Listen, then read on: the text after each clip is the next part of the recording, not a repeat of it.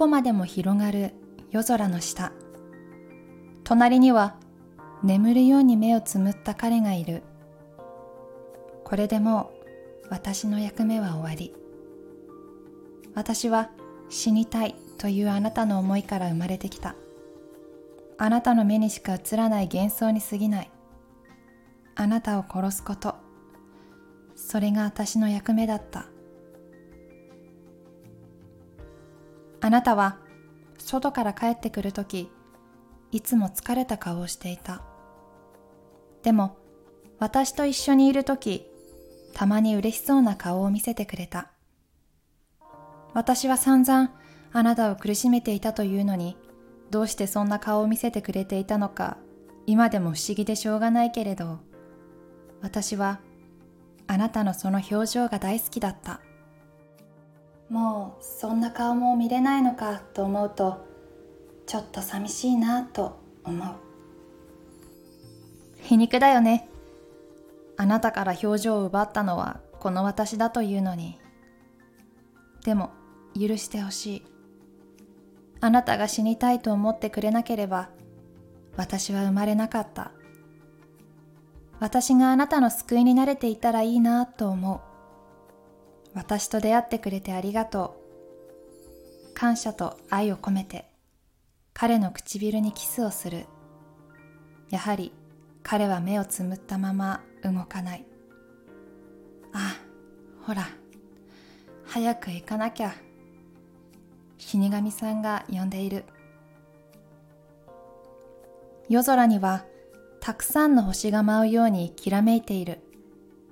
人は死んだら星になるらしいけれどこんな私でもあの中の一つになれるのかな。もしなれるのだとしたらあなたの隣に並ぶ星になりたい。ああでも生まれ変わるのもいいな。生まれ変わるなら花か蝶に生まれ変わりたい。のどかな野原であなたと一緒にのんびりと暮らしていたい。でもやっぱりまた人間に生まれ変わるのも捨てがたいなと思ってしまう。人間でいることは苦しいと思っていたけれどあなたと一緒なら大丈夫なのかもしれない。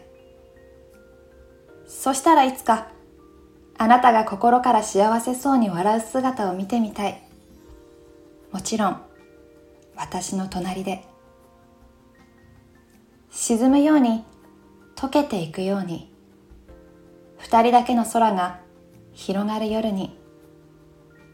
二人一緒なら大丈夫。あの遠い夜空へとどこまでもかけていける。この手を離さなければきっと。つないだ手の感触はそのままにこの世界の焦燥から解放された私たちはどこまでも続く夜へと溶け込んでいった。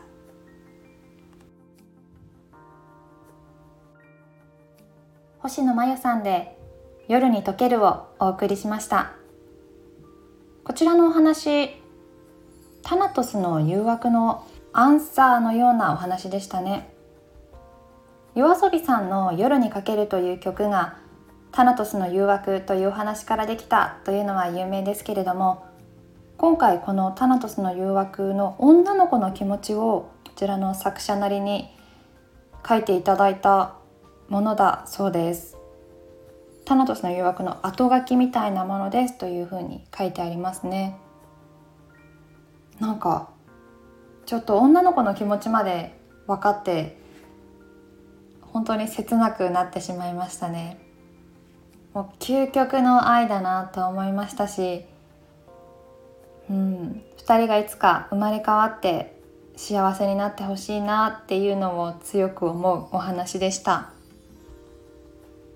今日も物語 .com から物語を一つ読ませていただきました。ありがとうございます。それではまた次回の放送でお会いしましょう。北にゆりでした。